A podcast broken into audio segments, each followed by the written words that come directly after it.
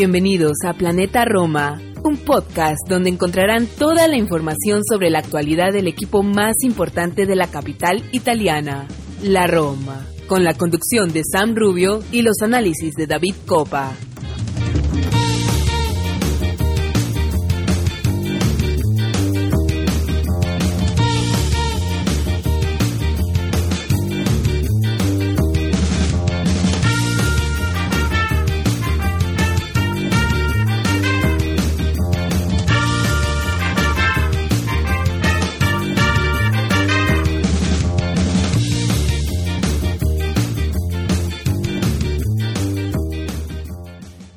Todos, tifosi y alorosi, y bienvenidos a una nueva edición de Planeta Roma Podcast. Como siempre, los saluda Sam Rubio. Eh, le damos la bienvenida al episodio número 101. Y bueno, eh, vamos a debatir hoy con David Copa, nuestro co-host, y nuestro invitado eh, Martín Villalba, ya parte del equipo también de Planeta Roma. Y toda la actualidad de, nuestro equipo, ¿no? seguimos con los mismos problemas para sacar puntos eh, contra los equipos denominados tops, es algo ya que es un problema crónico de la temporada, es un problema que para muchos, inclusive que estaban de acuerdo con Fonseca, está siendo como un punto de quiebre, ya no están... Eh, ya están empezando, a los mismos, esos como digo, que, que, estaban a favor de Fonseca, están empezando a, hablar de ver posibilidades de otro entrenador eh, para el verano. Así que así fue un punto de quiebre, digamos, en la derrota frente al Napoli. Las, las, las, las, opciones para Champions League se ven complicadas, todo eso vamos a estar debatiendo más adelante. Tuvieron un encontrón, un encontrón de declaraciones Pellegrini con su entrenador Fonseca terminado el partido. Eh, son temas interesantes que también nos, nos dejan, eh, nos mandan mensajes de cómo está ese, ese locker room, ¿no? Eh, vamos a hablar de, de las opciones de entrenador que tiene la Roma eh, como los digo, para, para eh, el, mercado de verano. Tiago Pinto se puso a trabajar, se habla de renovaciones para Mancini y Cristante, vamos a tocar ese tema más adelante, y algunos nombres que también se están hablando para el mercado. Y bueno, y si hay algo de buenas noticias en estos días es el regreso de Saniolo, ¿no? que ya hay fecha para su regreso eh, con la primavera y esperemos que también le vaya bien y esté pronto disponible para terminar la temporada, aunque sea con algunos partidos encima, ¿no? Eh, y bueno, vamos a terminar el episodio eh, con algunas preguntas que ustedes nos han mandado. Eh, pusimos un tweet hace no mucho tiempo acerca de que, bueno, que íbamos a grabar un episodio hoy y nos han llegado buenas preguntas, preguntas interesantes de Eric, de Jorge y de Jair, de Fali, bueno, que vamos a estar analizando antes de cerrar el episodio. Vamos a una pausa y regresamos con David.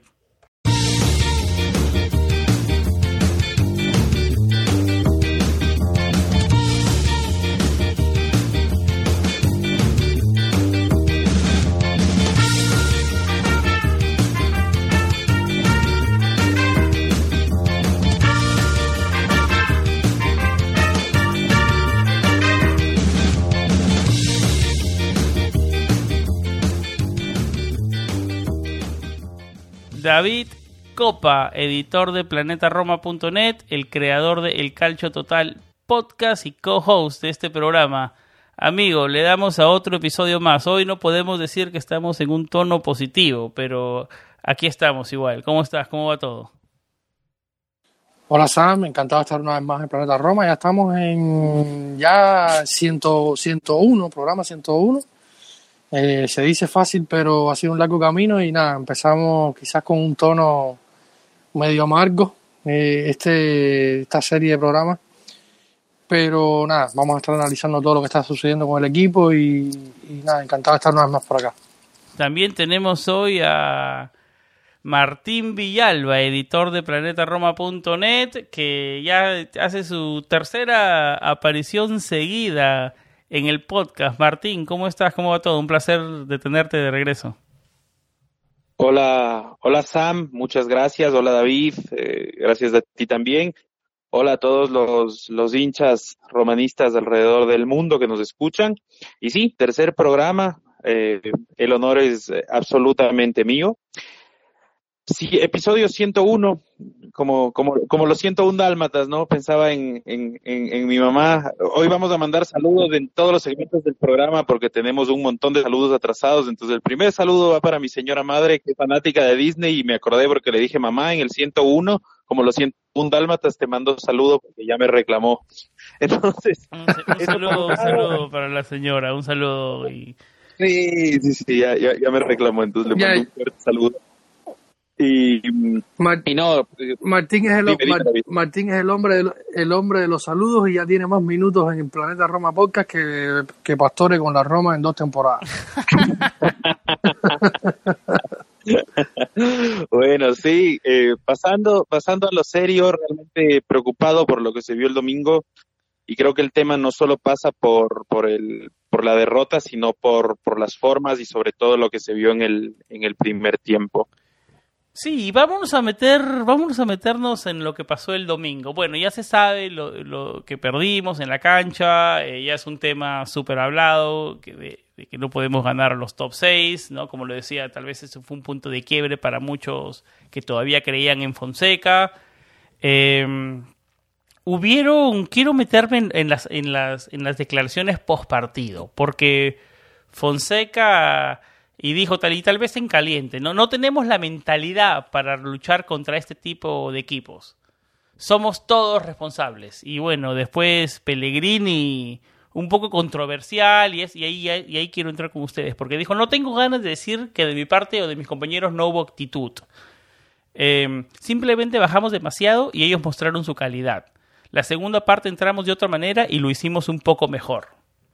Les puedo asegurar que hablando en nombre de mis compañeros, y no es lindo decirlo, hemos preparado este partido una, como una oportunidad para demostrar nuestras cualidades. Nos atrasamos demasiado en el campo y lo sufrimos. En el segundo tiempo entramos de manera, de otra manera, pero no sirvió de nada. A ver, preparamos el partido no presionando alto, pero esto es algo que en lo que tenemos que mejorar. Estar atrás no, significa ser pasivo, tenemos que mejorar esto. Se puede hacer en un partido en el que un equipo es más corto, pero el Napoli tomó la pelota en el juego y nos puso en dificultades. Eh, tiene razón, eh, ¿no? no, se puede confundir la, la paciencia con pasividad. Comenzamos contigo, David. Es difícil analizar esto. Yo creo que que, aquí hay, hay culpa de todo. Yo lo decía los otros días en un tuit, lo comentaba con, con, con Martín por, por, por, mensaje. ¿Estás de acuerdo con las nosotros declaraciones de, de Pellegrini o piensa que se pasó de la raya y si esas cosas se deben decir atrás de, de, en el locker room y se quedan ahí con el entrenador? Yo creo que todas estas cosas, cuando tú conoces bien el entorno de la Roma, todas estas cosas se dicen en privado. Eh, porque es alimentar una, los, los medios que, que normalmente no paran, los medios en Roma hablando del equipo no paran y, y, estas cosas alimentan más y juegan más en contra de lo que ya, de todas las cosas que tienen en contra de Roma, estas cosas juegan más en contra. O sea, yo hubiera preferido decir sí, no sé, o, no hablo. Yo hubiera preferido que no hablara realmente, porque esto lo que hace es más alimentar y crear más problemas en un, final de temporada que atenta contra los objetivos del club y contra los principios del club y contra, contra, contra tu contratador, ¿no? Porque al final la Roma es el que te contrata y te paga y, y, y es tu, tu, tu, tu todo, tu, tu, vida, tu centro de empleo hoy. Entonces yo creo que estas cosas juegan en, en, en contra de los objetivos que, que tiene la Roma y si ya era difícil porque perdimos el partido, luchar ahora tienes más división en el vestuario, tienes más problemas, una prensa encima y, y, y, el fanático que es de lo que vive el fútbol lo tiene completamente roto, eh, preocupado y hablando más de fútbol, o sea, hablando más de lo que pasa fuera de las canchas, hablando más de preocupación y de otros temas que de lo que realmente debería importar que, que el fútbol. O sea, yo creo que estas cosas ya se van de las manos, pero de esto debemos acostumbrarnos porque este es el fútbol moderno yo sé, eh, pasó eh, con el propio Lorenzo, con, la foto a, a, Chiro. Con Chiro, yo no quiero juzgarlo por esto, puede ser su amigo en lo personal y tal. Y hoy las rivalidades se vienen de otra manera, pero hay cosas que tú puedes hacer y no y puedes y no puedes hacer. Entonces yo creo que esto marca una clara división en el vestuario que ya viene desde Dean, que viene probablemente desde Florenzi cuando se fue, porque muchos no querían que se fuera o sea, han, han sido una sucesión de, de, elementos que se han ido dando, que han ido marcando una división en el vestuario, sea por, por H o por B. Fonseca ha tenido la, no sé, la suerte, la virtud, la capacidad de poder reponerse todo a, todos esos momentos, pero hoy me parece que, está en un punto que, no sé si lo pueda sacar de ahí y, quizás lo ayude este, este momento de, selecciones donde la mayoría de los jugadores, el propio Lorenzo, están con, la selección y alivia a pensar un poco los pensamientos y, bajar tensiones, pero la, la, la, sensación que me da a mí ahora es, es de que todo va a peor. No, de acuerdo contigo, David, que llegó el parón FIFA en el momento indicado. Este, este equipo necesitaba un aire nuevo, ¿no? Relajar y tal vez tomar un paso para atrás para a ver cómo termina esta temporada. Eh, Martín, ¿cómo ves tú estas declaraciones medias polémicas de Pellegrini y cómo, cómo, qué sensaciones te dejan después de la derrota frente al Napoli? Yo creo que pueden ser un, síntoma, un síntoma ya expreso de que algo no anda bien en el vestuario y que esta comunión que suele haber entre los jugadores y el entrenador eh, está camino a romperse o ya está, de hecho, algo rota. ¿Por qué digo yo esto? Porque yo, siguiendo los las coberturas post partido que hacemos, por cierto, en planetaroma.net, ahí nos pueden ver siempre un trabajo impecable en el postpartido, sobre todo de, David y de nuestro colaborador Alex Murillas. Pero siguiendo estas, estas coberturas, uno se da cuenta que Fonseca suele ser muy duro con el equipo. Yo recuerdo después de la derrota contra el Nápoles, eh, contra el Nápoles, contra el Milán, perdón, eh, Fonseca dijo, no podemos seguir fallando así, fallamos en pases en la salida, el rival no hizo nada, nosotros le regalamos las oportunidades porque fallamos en pases simples y si no fallamos, y si los jugadores fallan esos pases simples, no vamos a ningún lado. Similar declaración después de la derrota contra Parma, donde dijo que, claro, nos equivocamos en el, en el, en el, primer gol, también el, segundo gol, el penal y todo, pero bueno, se enfocó. Ahí, ahí salió como, o sea, yo, ¿qué es lo que yo veo? Primero, Fonseca, cada que, cada que perdía, les daba palo a los jugadores. Segundo, eh, cuando ya se vio en, en, una derrota fuerte y que sonó bastante como la de Parma, les dio a los jugadores con el tema del, del error, o sea, de las desconcentraciones en el primer gol, y eh, le empezó a dar al arbitraje, que es algo que Fonseca por lo general no hace nunca. Fonseca no habla de los árbitros, como se habrán dado cuenta ustedes, pero ya habló del arbitraje muy sutilmente con, con, la, con la diplomacia que, que lo caracteriza. Pero acá eh, vuelve a decir, o sea, no asume una culpa completa, él no dice me equivoqué, fallé en el planteamiento, que lo hemos oído decir a grandes entrenadores, desde P. Guardiola, pasando por Mourinho, por Ancelotti, todos alguna vez han dicho me equivoqué. Entonces, eh, Paulo Fonseca esta vez no dice me equivoqué, sino dice nos equivocamos todos. Y yo supongo que es un poco de calentura de Lorenzo ya representando al grupo, ¿no? Decir, oye, a ver, o sea, siempre nosotros, todo el tiempo nos estamos equivocando nosotros, podemos fallar como equipo, pero también COVID, porque de hecho hay muchos entrenadores y para los que están en Sudamérica, sabrán que sobre todo, eh, al menos acá en, Ecuador, en mi país, es costumbre que los entrenadores argentinos y uruguayos son muy sobreprotectores con su plantel y cuando hay derrota se echan la culpa. Eh, yo me acuerdo de Edgardo Bausa, campeón de la Libertadores con Liga de Quito, con San Lorenzo, técnico de, eliminatorias de Argentina. Él siempre en la derrota se echaba la culpa, o sea, él se ponía el peso al hombre, si a los jugadores no le digan nada, yo me equivoqué, yo fallé, tal vez las declaraciones de Lorenzo son por esta falta, no sé, de, solidaridad e incluso capaz de paternalismo que a veces se le llama tener al entrenador, sobre todo en los momentos difíciles. Sam, antes de pasar al próximo tema, quería decir algo sobre lo que dice mm, Martín, y, es que tiene mucha razón, y se le ha acusado mucho a, a, a Fonseca de falta de humildad. Siempre, casi siempre, culpa a los jugadores cosa que, en la mayoría de las veces tiene razón, porque hay partidos que se han perdido siempre por errores individuales y puntuales.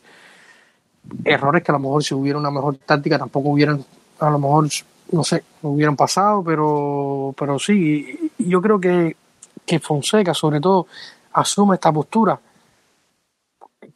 Creo que la impresión que me da, no sé si, a ustedes les pasa igual, que es como para que ser menos atacado por la prensa es la impresión que me da a mí muy a la distancia, ¿no? Porque sabemos, como que la prensa en, en, Italia y alrededor de la Roma es bastante, bastante dura. Yo creo que, este que, que él, asume esta postura como que para cubrirse el mismo. Y yo creo que, está, que aquí está siendo un poco ególatra, ¿no? Porque hay que ser un poco más, o sea, como, como lo decía Martín, un poco más paternalista, cubrir al equipo. Y yo pienso un Mo que es uno de, de, mis grandes ídolos en el fútbol y es un hombre que siempre se ponía como escudo o siempre se pone como escudo para evitar y, siempre asume, asume, la presión, siempre tras hacer el, show eh, para, para, dejar aparte sus futbolistas y, y, esto se ve, ¿no?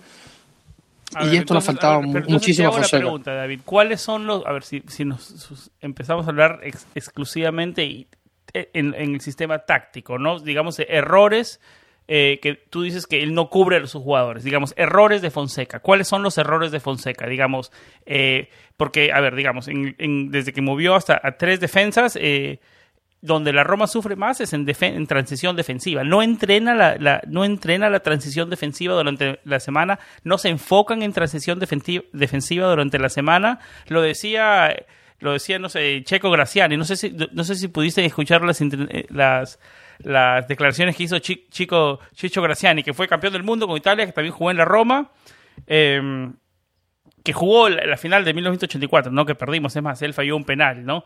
Decía em, que tal vez la, la, velocidad, la Roma ha perdido velocidad, y también compartía esas declaraciones Gaetano de Agostino hace no mucho, que la Roma tal vez tiene, tiene la intención, pero a veces no tiene la velocidad eh, que, que, que sí, por ejemplo, muestra está mostrando ahora el Inter o el Atalanta, ¿no?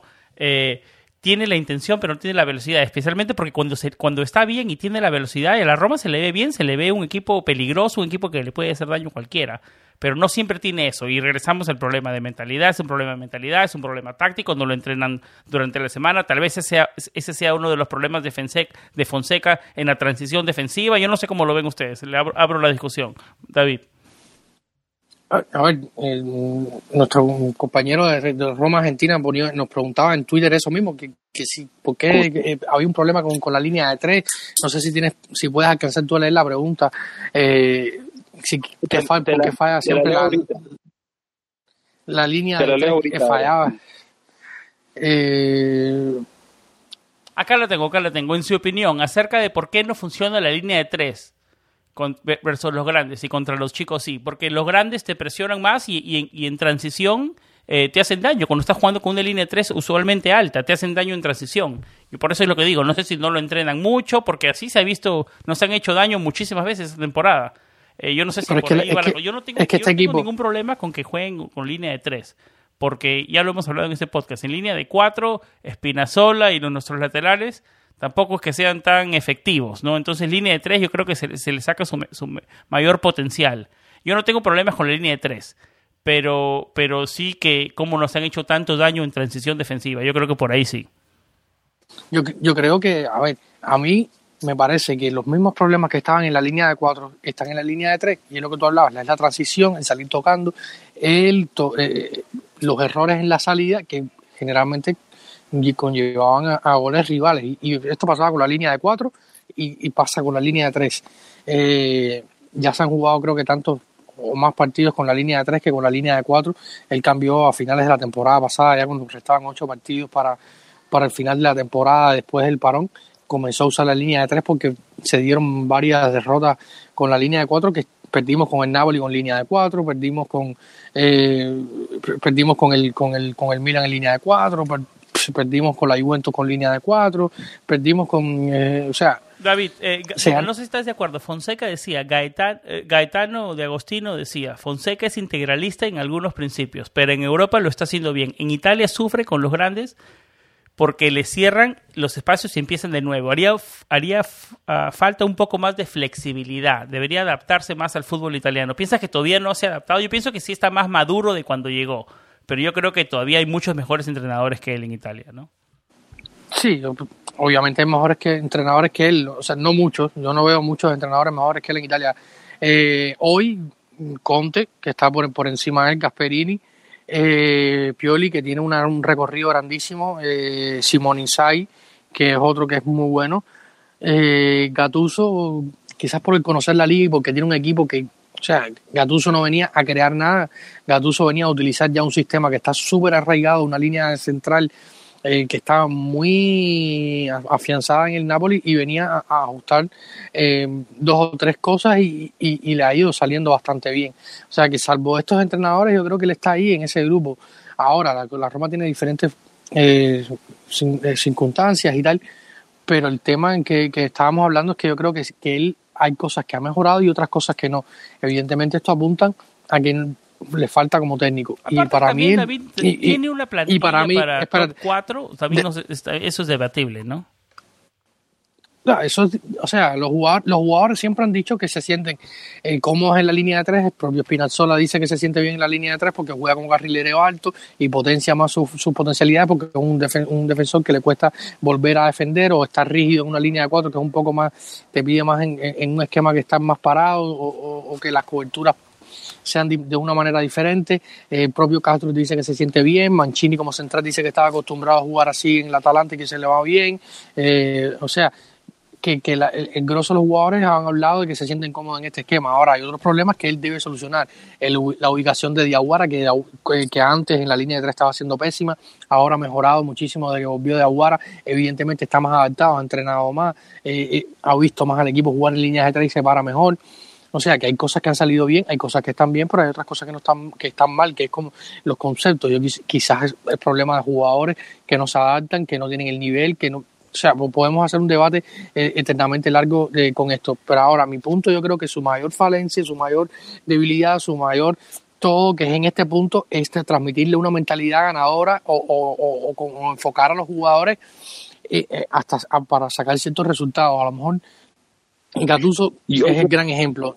No es, el, no es el hombre que más domina la táctica, pero tiene, como lo fue como jugador, es un tipo que, que, que, que, te, que te motiva y te transmite y, te obliga a, y te mete dentro de lo que tú tienes que sacar.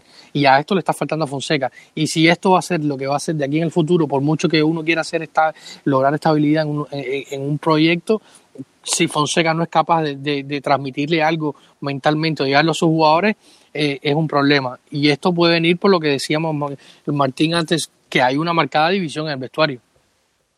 Martín. Yo quiero decir ahí una, una, una cosa, añadir a lo, a lo de David. Tal vez sí sea el momento para mí de empezar a hablar de falta de calidad eh, en la línea de tres. ¿Por qué? Porque es distinto, con todo el respeto que se merecen, enfrentar una línea de tres y marcar a, a, la Padula o a un Belotti aislado o, a Berardi, que son buenos jugadores, pero que no reciben el abastecimiento ni el acompañamiento necesario como para, para presentar un desafío para una línea de tres muy aceptable, como es la nuestra, nuestra línea de tres titular pero ya se vuelve distinto cuando tú, por ejemplo, tienes jugadores, o sea, tienes una, eh, tres adelante eh, como Insigne, Zielinski metiendo eh, desde, desde, desde el medio, eh, Mertens, que si bien no estaba en su, mejor temporada, es un jugador de, de, de calidad indudable, o por ejemplo con con, con Slatan jugando con, con un Teo descolgado, con un Kessie también entrando por el centro. Entonces, para mí, tal vez sí sea momento de empezar a hablar de, falta de calidad y yo creo que eh, más allá de que Ibáñez tiene muchas condiciones, a veces por su juventud comete ciertos errores. Eh, lo mismo, pero en menor grado pasa con Mancini. A mí de Mancini me encanta su personalidad, me encanta el carácter, la actitud que le pone, pero hay dos o tres videos circulando en internet donde ciertos goles, me parece que es uno con la Lazio sobre todo y otro contra el Inter, Mancini se detiene. O sea, en vez de seguir la jugada, se detiene y es una autopista para que, para, para que pasen. Y bueno, a Kumbula no se le puede pedir, pedir más, es un muchacho más, más joven que los dos anteriores, no, no olvidemos que tiene 20 años y no estoy mal, de hecho está entre los 20, entre los principales jugadores a ser observados de los menores de 20 años, ¿no? En una lista que hicieron recién. Y Cristante, que no es un defensa central. Creo que lo que le está pesando mucho a esta Roma es la irregularidad de Smalling, que yo, bueno, bromas aparte, yo, yo la otra vez molestaba que es por el tema de que el hombre es, vegano y no, no creo que en realidad se deba a eso, sino que a una negociación que se dilató tanto con el Manchester United, por más que Smalling estuvo haciendo la pretemporada en su casa y se cuidaba y hacía ejercicio, no es lo mismo que hacer una pretemporada con el nivel de exigencia físico que, que tienes con, con, con tu entrenador, tu preparador. Entonces, para recapitular, yo sí creo que es momento de, hablar sobre la necesidad de darle un poco de jerarquía más allá de Smalling, porque analizándolo, los demás son muchachos, por más que tengan mucho carácter como Mancini, no quiero cargarme con nadie acá. Pero el único que tiene como, como jerarquía o, lo más similar a, un defensor de real jerarquía que tenemos de experiencia, de años de, de, de rodaje, de, de fuelle es Smalling. Y Smalling no ha estado la temporada porque ha sido completamente irregular. Y no por tema de nivel, porque cuando ha entrado ha entrado bien, sino que se ha lesionado constantemente. Eso es una parte de lo que yo quiero decir, porque podría ser momento de empezar a hablar de eso. O lo segundo, que tal vez es un tema también de sistema. No estoy seguro quién fue en esta semana. Estoy casi seguro que fue eh, Allegri o algún gran técnico italiano clásico tipo Arrigo Sacchi o, o, o, alguien así, o, o, Trapatoni, Lipe, alguien así de ese calibre, que en alguno de los medios salió y dijo, y claro, los medios tomaron como, como, armaron el titular con esta frase, ¿no? Dijeron, línea de tres, en Europa no se puede vencer así. Y yo me puse a pensar y dije, wow, o sea, tal vez se me escapa, pero ¿hace cuánto un equipo con línea de tres no es campeón de Champions. Pensaba en la Juventus que llegó a dos finales eh, con línea de tres, pero bueno, no fue campeón. Pero ¿hace cuánto en realidad un equipo con línea de tres no es campeón en la Sí, no, es, es un buen punto. Yo no sé si, yo no sé si, yo creo que Fonseca estuvo obligado a, a cambiar una línea de tres porque le estaba yendo, le empezó a ir muy mal al comienzo del, del 2020 con, con, la línea de cuatro y tuvo que hacer algo y, y digamos, mal que bien, en, en, en, el 2020 le funcionó, ¿no? Digamos, digamos, después de la mitad de la temporada para adelante.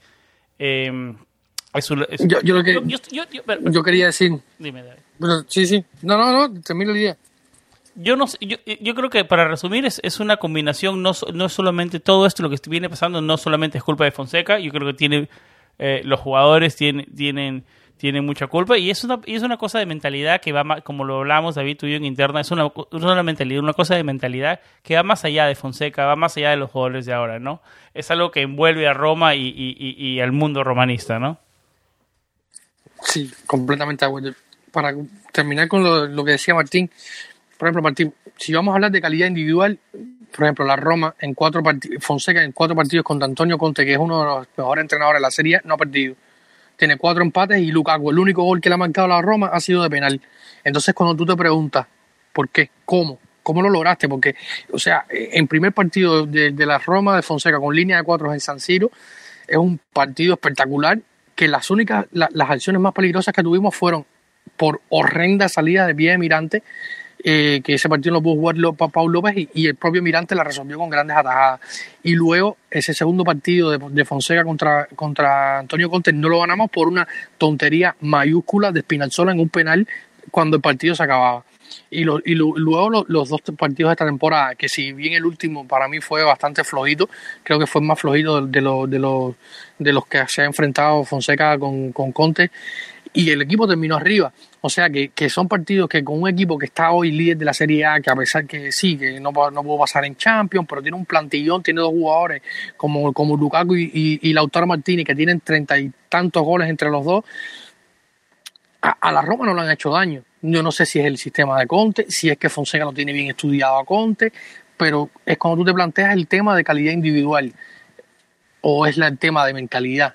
O, ahora, hay un punto muy importante que tú mencionas y es Smalling. Para mí, Smalling es el mejor defensor que tiene la Roma en cuanto a jerarquía, en cuanto a timing. Eh, como tú decías, Mancini se para porque no es, él no es un medio cierre. Nunca lo fue en, en, en, en el en, en la Atalanta, eh, en ese caso era Macielo, eh, Palomino, que era otro de los que jugó con él, hasta el propio Toloy, cerraban algunas veces. Y en la Roma, el que cierra, el que juega en el medio de los tres es Molin, que es el que está acostumbrado a dar el paso atrás, el que le permite y mejora a sus jugadores. Yo creo que esto ha sido una de las claves de la temporada en la defensa de la Roma, la baja de Molin que es eh, fundamental en, en, el cierre, en el timing, en, en mandar y cuando arriba. estuvo tampoco estuvo a su mejor nivel, digamos, ¿no? Yo creo que cuando lo, el, la semana pasada, hace dos semanas contra Lleno, hizo un partidazo. Hizo un partidazo y no estaba viendo, sí, no pudo no contra mostró, Pero un partido, un, digamos, un partido en toda la temporada, no ha tenido una consistencia, digamos. Las mismas lesiones no lo han dejado, pero cuando ha estado no se le ha visto con el mismo nivel de la temporada pasada, digamos es que si juegas un partido un partido en el mes o dos partidos en el mes es difícil mantener una, un rendimiento a uno a otro o sea no, claro. eh, lo que pasa también es que es como decía Martín son muchachos jóvenes 20 21 años 24 años tiene Mancini. O sea un defensa joven es propenso a equivocarse a cometer errores faltar la marca eh, pararse no tener un timing no saber cuándo a ver estas cosas son son, son están ahí. Eh, yo creo que, que que la defensa que la defensa de la Roma potencialmente puede ser en dos años una de las mejores de la Roma si se mantiene esta línea de trabajo con estos jóvenes. Si se mantienen estos jóvenes hay, hay potencialidades para estar entre las mejores defensas de la serie falta trabajo falta crecer falta eh, conocimiento táctico y falta un hombre como Smolin que es un defensa central que tiene una experiencia grande que te mejore a los que están al lado. Y yo creo que esto ha sido uno de, las grandes de los grandes problemas Luego en el centro del campo hay otros problemas, el, el, problema de la salida, el problema de...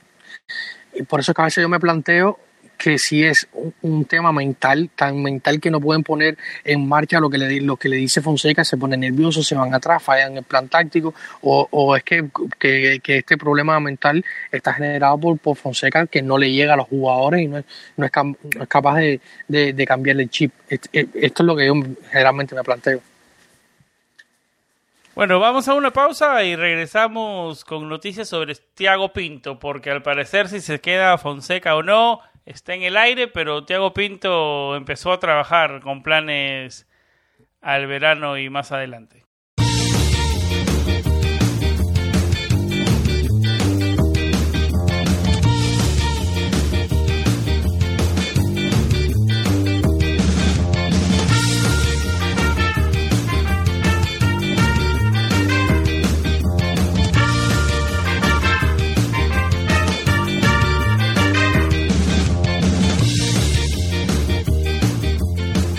David, se habla que Tiago Pinto, como lo decía antes de, la pausa, eh, quiere asegurar a largo tiempo a Gianluca Mancini y a Brian Cristante.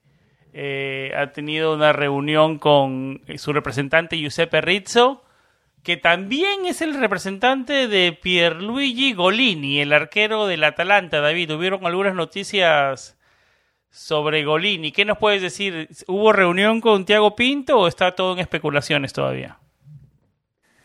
Ay, no, es una realidad. Según hoy eh, contaba Sky Sport, estuvo eh, Giuseppe Rizzo estuvo en Trigoria, sobre todo para hablar de Gianluca Mancini y Cristante. Parece que haber alguna adecuación de contrato y renovación, sobre todo el interés con Mancini, que sabemos que es un jugador que ha levantado interés en algunos equipos de la Serie A. Se habló del Inter, sobre todo pero la, los temas iban por aquí. Luego varias páginas web como Tutto Mercato, Calcio Mercato, empezaron a especular de que al margen de la reunión para hablar de Cristante y Mancini y su situación contractual se empezó a hablar de, de, de Bolini, que no es la primera vez que se habla de Bolini para la Roma, y como es el mismo agente, se han, se han eh, levantado estos rumores rumores que, que vienen eh, apoyados porque Golini ha dejado de ser titular en los últimos partidos con la, con la Atalanta. Eh, o, sea, y, y se, ha, se, ha, levantado todo este grupo de rumores. Dicho sea de paso, a mí Golini no me levanta ninguna expectativa. Me parece un portero normal. No sé, quizás un poco más seguro que, que Paul López, pero para lo que piden, no sé no sabría decirte si es la mejor apuesta para sucesor de Paul López, si es que finalmente se da, como decía la Gaceta del Sport, que eh, va a haber una revolución bajo los palos en la Roma y tal. No sé si Golini sea la mejor apuesta. Martín, ¿tú qué piensas? ¿Golini es un buen nombre o prefieres un, un Juan Mus o un Silvestri? Eh, yo preferiría mucho Juan Uso, me gusta, creo que es un arquero que tiene gran, gran proyección, pero sí prefiero a Golini antes que, que Silvestre, personalmente. Me, me, gusta, me gusta el argentino. Para mí, Argentina tiene tres grandes arqueros ahorita y sin duda alguna Muso es el segundo o el tercero. Me gustan muchísimo Emi Martínez, que para mí tiene un nivel increíble, y también eh, Marchesín, que como lo pudimos ver algunos contra la Juventus, un arquero de grandes, de grandes, noches, es un arquerazo. Me gusta mucho.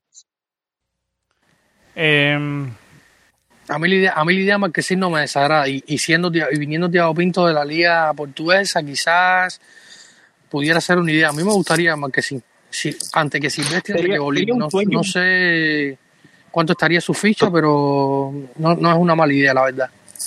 Te, te, digo, yo no he oído nada, no he visto rumores, les digo, les digo pero eh, en realidad a mí de todos los arqueros que hemos nombrado ahorita, el que más me gusta es, es personalmente. Me, me, me, gusta mucho. Ahora, yo les hago una pregunta. Y abordando no sé, yo no sé si estoy tan positivo en Marchesín como ustedes. Sí, sí, sí, ese es, ese es el gran tema, ¿no? Yo ahora eh, quiero aprovechar para, para abordar el tema fichaje que nos estaban preguntando. Eh, por ejemplo, nos estaba preguntando Lucas Urristi, eh, a quien le mandamos un saludo, de los fichajes para la temporada que viene, si esperamos algún fichaje top o seguiremos, o si es que la Roma seguirá la línea de, de jugadores con proyección, ¿no? Esto supongo eh, pensando en, en, Champions League, que también es un, un comentario complementario que nos manda eh, arroba pirata PT, a quien también le mandamos un saludo, donde nos dice que cuáles son los sectores que consideramos más importantes de reforzar pensando en Champions. Bueno, digamos pensando en la siguiente temporada, porque no estamos seguros de Champions, pero yo creo que es arco y nueve, los prioritarios, los que están en rojo para mí, arco y nueve, y de ahí como en amarillo, defensa, y, y yo metería a alguien más, algún revulsivo en ataque, no sé qué piensan derecho, ustedes. Lateral derecho, creo yo. Lateral delantero, derecho. arquero, lateral derecho, yo creo que por ahí va la cosa. David. Yo estoy con Martín aquí. Prioridad número uno, un nueve y un arquero. Prioridad número uno de la Roma. Después no, totalmente. iría arquero, un mediocampista. arquero, arquero, arquero y delantero, totalmente. Estamos de acuerdo los tres. Pero digo, después de eso, el lateral derecho, ¿no? Yo no sé si Brian Reynolds todavía va a ser la solución a futuro y no creo que renueven el contrato de Bruno Pérez. No, Bruno Pérez evidentemente se va a ir. Yo creo que con Reynolds su, y, y Castro que está cerrada la con banda Reynolds derecha. y Cardos para la temporada, yo no sé, no sé, no sé. Yo creo, yo creo Sí, que, sí, podría yo creo que va a ser así. alguien más ahí. Ahora, yo les, yo les hago una yo creo que pregunta. lo ahí. obvio, como lo decimos, es el arquero y el delantero. Eso ya no hay que decirlo, es lo obvio, ¿no? Sí. Correcto. Ahora, yo les quiero hacer una pregunta ahí. Arquero, arquero ya lo hablamos. Hay algunos nombres, tenemos cada uno nuestro, nuestro favorito y sabemos que, que por lo pronto lo más factible es en- entre Musso y Golini saldrá. Pero al menos hasta acá, ¿no? Pero de todos los nombres que se han hablado, Lacazette, eh, Blajovic, eh, el mismo Icardi, el mismo Gallo Belotti, ¿qué nombres les gustarían a ustedes en el 9 para esta temporada? Y yo les soy sincero, me, si es que pudiera agarrar y elegir cualquiera de esos cuatro, yo me voy a ojo cerrado con Velotti. Yo A de ojos cerrados, un contigo, estoy de delantero. acuerdo contigo, me voy con Velotti. Yo tam- Serie Yo tengo una especial de- es un es yo un tengo una jugador especial que se debilidad la- Es un por- jugador que se las consigue solas, se las encuentra solas. Es un jugador que, que, que te saca un gol de la nada. Eh, y yo creo que si, si el Torino se va a Serie B, eh, bueno, va- a ver, la Roma me imagino que si va por, por, por Velotti va a tener competencia, ¿no? Pero hay buenas posibilidades. Bueno, y sabiendo que la relación con Cairo no es la mejor, ¿no? Pero tal vez al, al Torino yen- yendo, yéndose a Serie B no tenga, no tenga tanta, no tenga tanta eh, digamos, eh, formas para, para negociar, ¿no? no tenga tanta ventaja en la negociación. Sí, sí, que no tiene ventaja en la negociación siendo Urbano Cairo. Mínimo te va a pedir 50 millones. Mínimo. A cualquiera que venga le va a pedir cuatro 50 años millones pedía, por... pedía 100. Yo no creo que, yo no creo que. ¿Cuántos años tiene Velotti? 27, 20. Él te va a pedir 50 millones, pero yéndose a, a Serie B, yo no creo que su mano va a estar forzada. David. Yo creo que inicialmente podría pedir 50 millones. Si en el primer mes no, no ha logrado una venta, quizás baje, baje el precio. Pero yo creo que, que, Cairo es un, viejo eh, lobo de la Serie A y, va a tratar de, de- sacar la mayor tajada posible.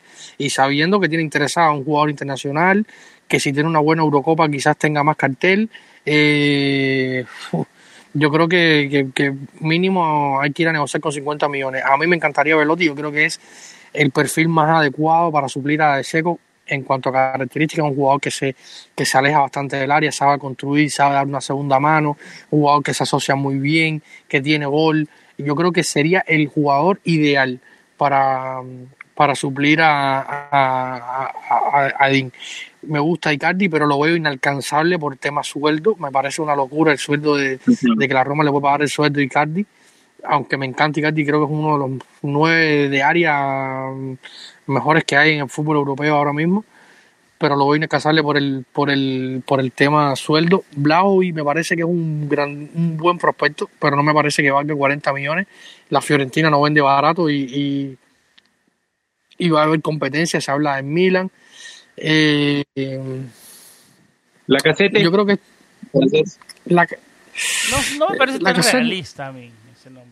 No, no, no me, no me desagrada, no me desagrada. Si no hay más, si no hay más ninguna opción eh, para hacer dupla con Boja, me parece un delantero que, que, se asocia bastante bien, que se mueve, que tiene mucha movilidad también estamos hablando de, un tema eh, bastante, estamos arriesgándonos bastante porque dependerá mucho de, si sigue Fonseca o no.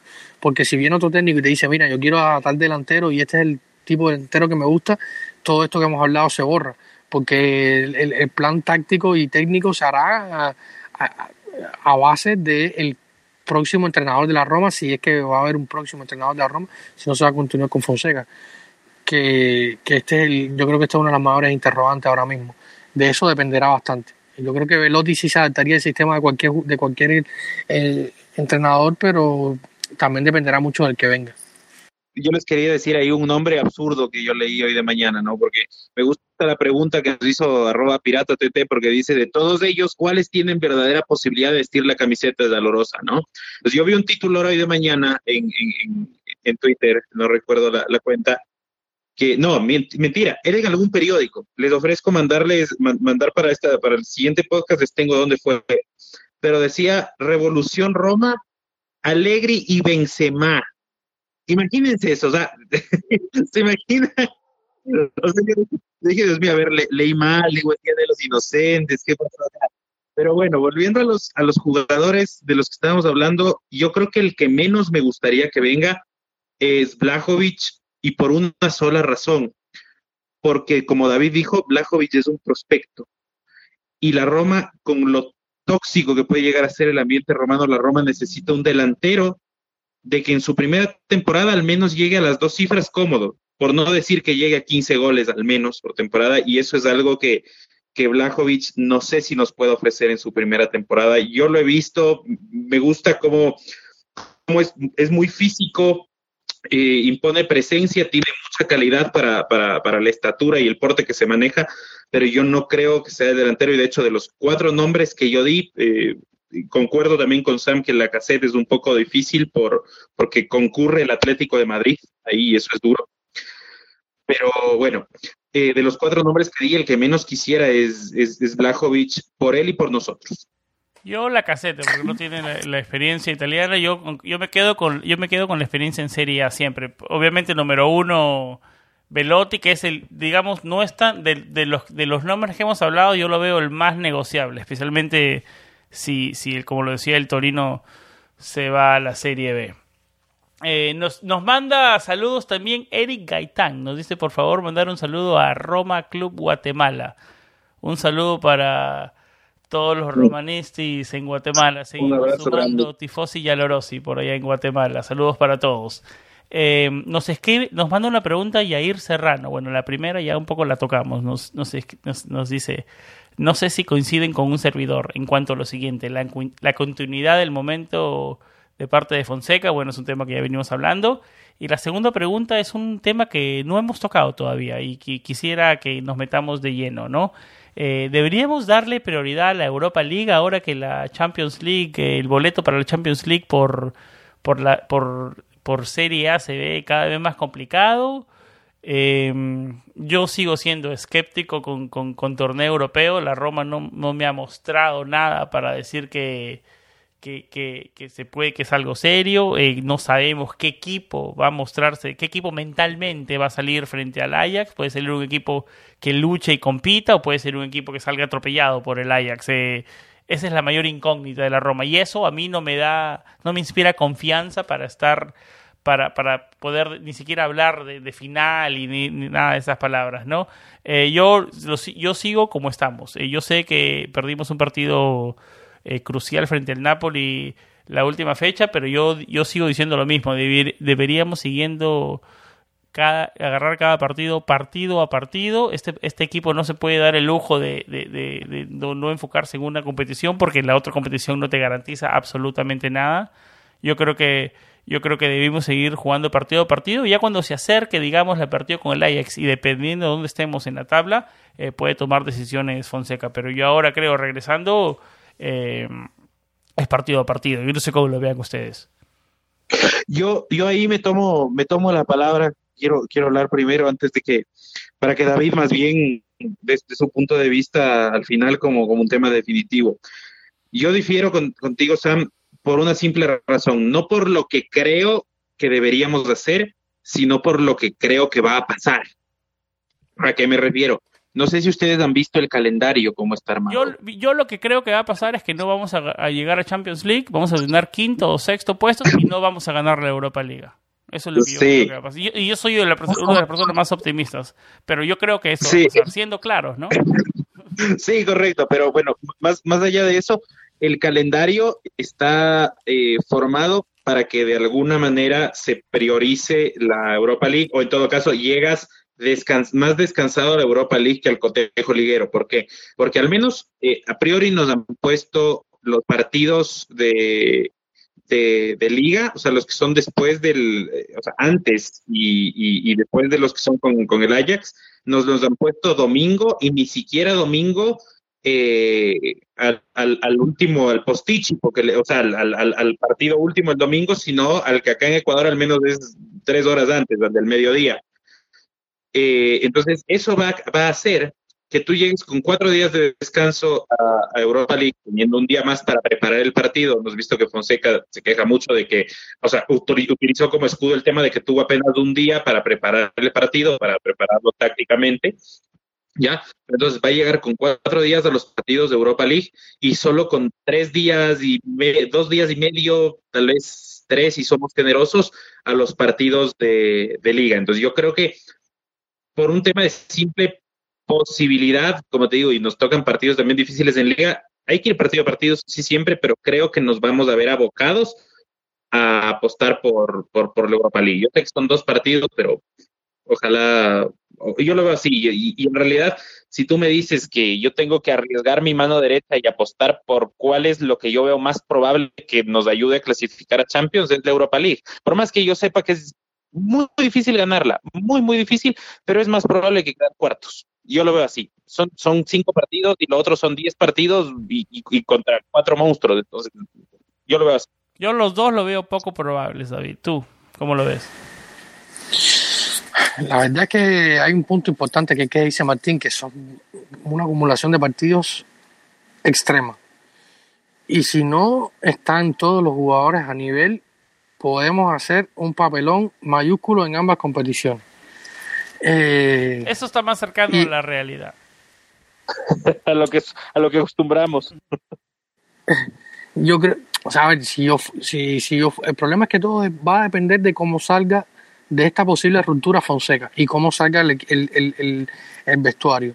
Si somos lo suficientemente profesionales para ponerlo una vez más, dicho sea de paso, una vez más poner de lado los problemas que pueden haber con Fonseca y salir adelante como buenos profesionales, como buenos eh, de, futbolistas que somos o, que son, eh, poner de esto un lado y, salir adelante y, ponerle ganas a, este final de temporada.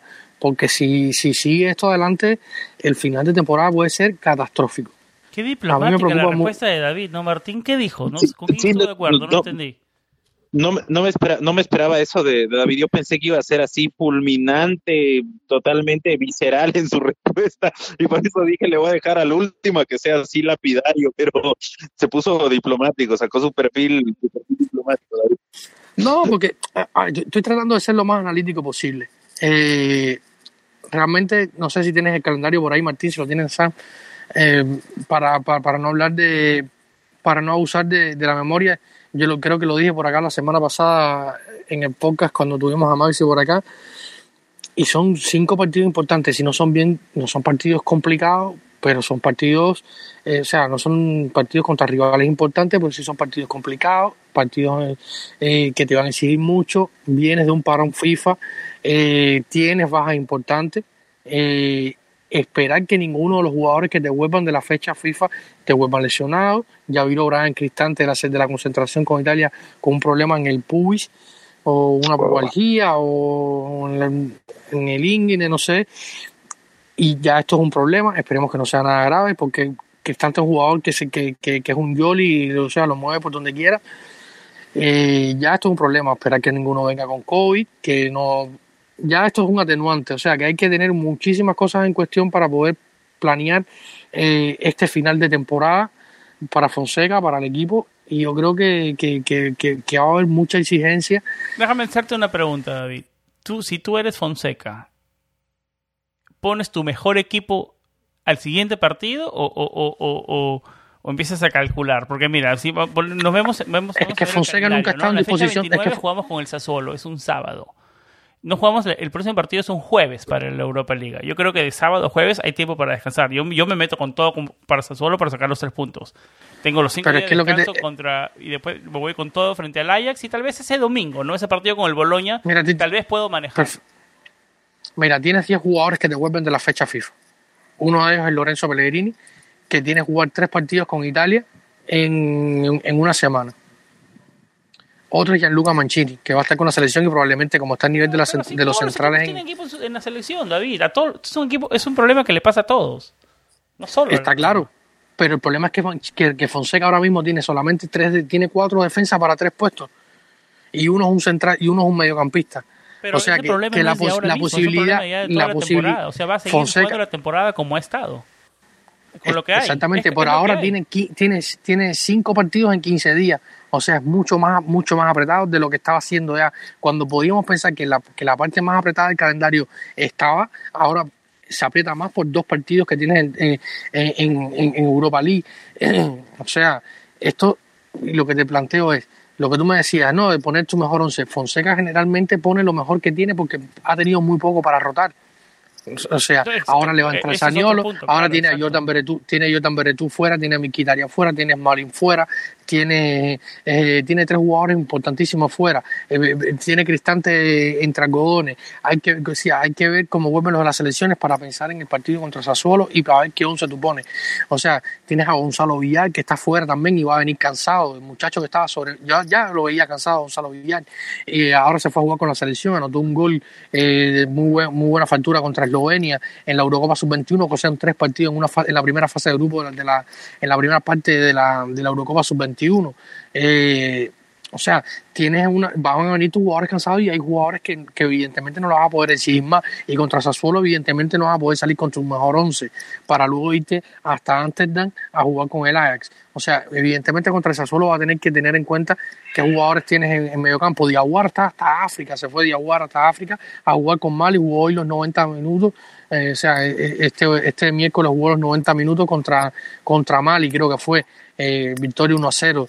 Eh, o sea, son jugadores que te van a venir eh, extremadamente cansados, tienes que buscar una gestión eh, y a partir de, yo creo que a partir de que él reciba a todos sus jugadores de las selecciones, plantearse cómo va, cómo va a abrir el partido contra Sassuolo, que no es para nada sencillo, eh, y, y, y, y, o sea... Pero está bien, eh, David, pero yo no, yo está bien, porque un entrenador siempre tiene que manejar un equipo que jugadores que lleguen golpeados y todo. Pero yo no creo que, que Fonseca, eh, a ver, queriendo haga un equipo un poco más débil para tratar de salvar jugadores para el próximo partido de la Europa Liga. No, no, no sé, no lo veo, pero ese es mi pensamiento. No sé, él siempre va a querer tratar de sacar el mejor sí- con los jugadores que yo siempre, vi-.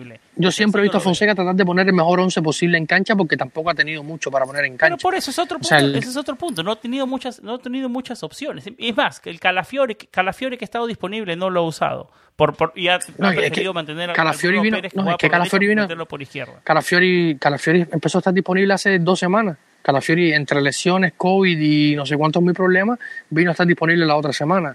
Eh, o sea, tampoco es que tenía mucho. le da Calafiori acá a final de temporada, entonces, y, ahí hablaremos, ¿no? yo, creo que yo, me imagino siempre con los mismos jugadores y, no ha tenido mucho, no, no ha rotado mucho, yo no creo que empiece a rotar ahora.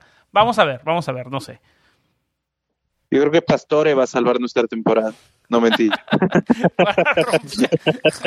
no, tú, lo, tú, lo, dirás jugando, tú lo dirás jugando, Martín, lo dirás en broma, pero eh, Pastore, eh, en, entre, en, en, las pocas victorias contra los equipos grandes que tuvo la Roma, estuvo en dos de tres. Sí, sí, sí. O sea que... en, lo en, lo poco que estuvo fue importante porque ya lo le hemos hablado al cansancio, no, no, no se, no se, acá no se está negando su calidad, sino que nunca está. Claro, el, aporte es, es un caso como el de, o sea, guardando las enormes distancias, pero es para mí Pastore, a mí me da miedo que a Smalling le empiece a pasar lo que le pasó a Pastore. Porque esta temporada de Smalling, con esta irregularidad, con esto así, me recuerda como a la primera temporada de Pastore, donde entraba, incluso hacía gol de taco, asistía, jugaba dos partidos, se ausentaba cinco por lesión, jugaba uno y desapareció ese es uno de mis terrores. Yo no quiero que eso pase con el Molin, que es un jugador que yo aprecio mucho. Espero que no. Es bastante difícil que pase lo mismo que porque lo del lo, lo de Pastores. Vaya, yo no he visto un caso así hace rato, que no vi un caso así en la Roma. Pero es, ridículo lo de Pastores. Yo, yo espero, vaya, yo tengo igual, yo, yo, Molin, sin que llegara a Roma, siempre le tuve una, una particular simpatía con él. y espero que no le pase. 4.5 millones el sueldo de Pastore y 2.5 millones el sueldo de Juan Jesús. Entre los dos son 7 millones. ¿Cuál es, ¿Cuál es el sueldo de Checo, David? ¿7.5 o 7? 7.5 eh, neto. Bueno, el, el, el, sueldo, el sueldo, el salario de Juan Jesús y Pastore combinado es casi el de Erin Checo. Es difícil, o sea, ese es otra, ese es otro punto suma la Facio, suma la Santón, sumarle Facio, suma la Santón pasa... Eso es otro punto para Fonseca, a favor de Fonseca. O sea, tampoco es que he tenido un Ferrari para manejar, ¿me entiendes? Bueno, no quiero regresar tanto al tema anterior, o sea, pero es un, digamos, el resumen de todo es una mezcla de muchas cosas, eso es lo que nos está pasando, ¿no? Pero bueno, vamos a terminar el, vamos a terminar el episodio en un tema positivo. David, eh, Martín, eh, parece que llega la luz al final del túnel para Nicolo Saniolo. Eh, el 10 de abril está pactado que regrese a las canchas con el equipo Primavera, con el equipo de Alberto de Rossi. Esperemos, como lo decía al comienzo del programa, que le vaya bien y, que empiece poco a poco a recuperarse sin apresurarlo, pero con, cuánto lo extrañamos, ¿no? Que esperemos que vuelva a ser el mismo Nicolo de antes. Yo creo que eso es una pregunta que les quiero hacer. ¿Cuánto le, cuánto le demorará regresar el mismo Nicolo? Porque regresar de dos lesiones así, eh, no solamente es lo físico, también es lo mental, ¿no? Pero qué bueno es escuchar que Nicolo regresa a las canchas, ¿no, Martín? Absolutamente, absolutamente. Es bueno por él, es bueno por el plantel, porque creo que todos hemos visto eh, técnicamente de lo que es capaz eh, Staniolo. Creo que eso le, agregará confianza al, al, al plantel, ¿no? Es más o menos como como cuando veías de niño pelear a los X-Men y no estaba Guepardo, ¿no? Que decías, bueno, está complicado, es difícil, pero ya llegaba Guepardo a salvar la situación, y yo lo veo algo así. Y de hecho quiero hacer también el símil porque espero que se, que se haya recuperado bien de sus lesiones.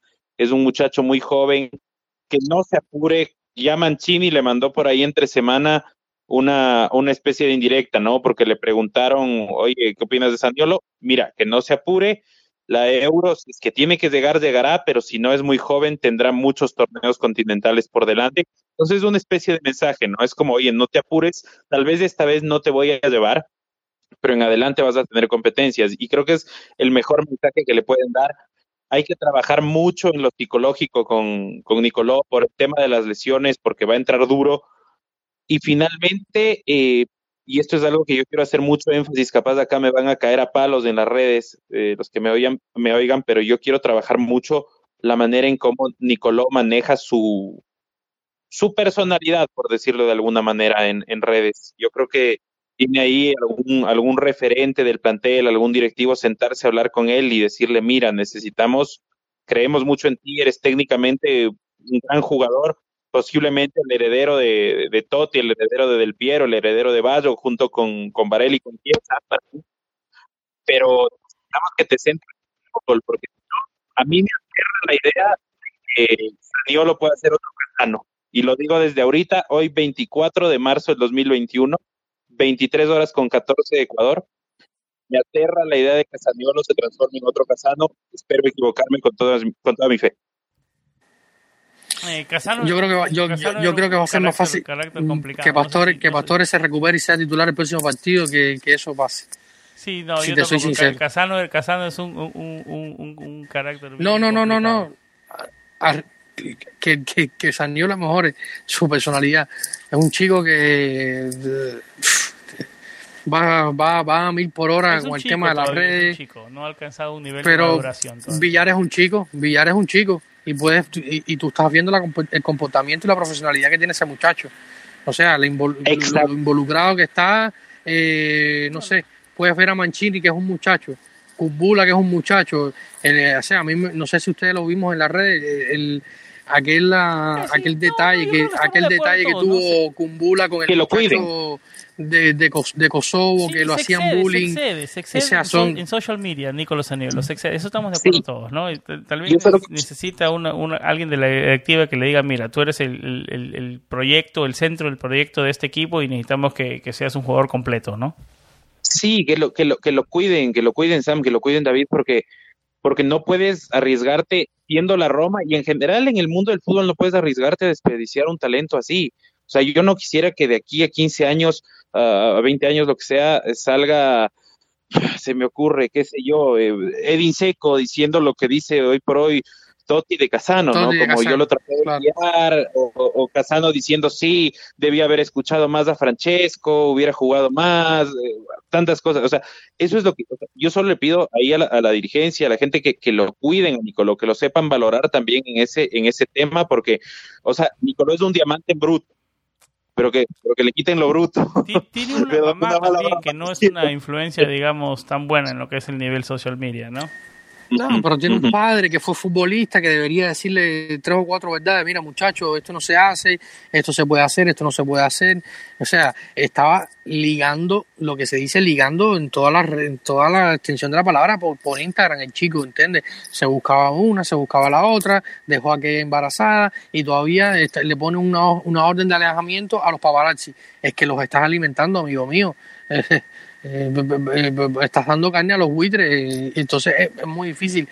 Sí, no, obviamente, David. Yo, pero yo creo que eso es un tema eh, que, que- va más adelante y, que de- definitivamente la Roma va a tener que, que- que tratar de controlar eso, ¿no? Así sea un equipo del staff técnico, eh, psicólogos, con Nicolo, pero es algo que va a tener que manejar la Roma de aquí a futuro, ¿no? Eh, yo creo que por aquí vamos cerrando el episodio número 101. Saludos para Eric, para el Roma Club Guatemala, para Pirata TT, para Lucas Urristi, para ese Roma Argentina, para Jorge Urquidi, para Fali, para Yair Serrano, para Winter, que nos manda saludos desde Brasil. Así que nada, por acá vamos cerrando el episodio 101. Hemos hablado bastantes temas. Muchas gracias David, muchas gracias Martín. Eh, quedó pendiente un poco del tema Nicolás Aniolo y creo que vamos a extendernos de eso en, episodios venideros. Eh, Martín lo puede encontrar en su cuenta, él es el que maneja la cuenta Roma Latam. A David es siempre activo en su cuenta de Twitter, Davidcito-RC. Mi cuenta es Samuel Rubio99. Al programa lo pueden encontrar en, en Twitter y en Instagram con el nombre Planeta-Roma. Estamos obviamente en las plataformas principales de podcasting, Apple Podcast, Google Podcast, Stitcher, Spotify, iHeartRadio, TuneIn Radio, Evox y en, en las plataformas principales de podcasting, obviamente, ¿no? Y la, forma más fácil de encontrarnos es en nuestra página web, planetaroma.net slash podcast, donde siempre va a estar publicado el último y más eh, y, el más reciente podcast que, que tengamos, ¿no? Eh, creo que por aquí vamos cerrando el episodio 101. Eh, siempre con vibras positivas, que estén bien y tenemos un par de un par de días de descanso del equipo. Espero que, que así como el equipo nosotros también refresquemos un poco la mente. Yo sé que son momentos complicados, pero pero siempre si- siguiendo el equipo, como lo decía David, en un Twitter hace unos días en las buenas y en las malas, ¿no? Pero sobre todo en las malas. Que tengan buena semana, siempre con vibras positivas y como siempre, lo más importante, Forza Roma. Chao.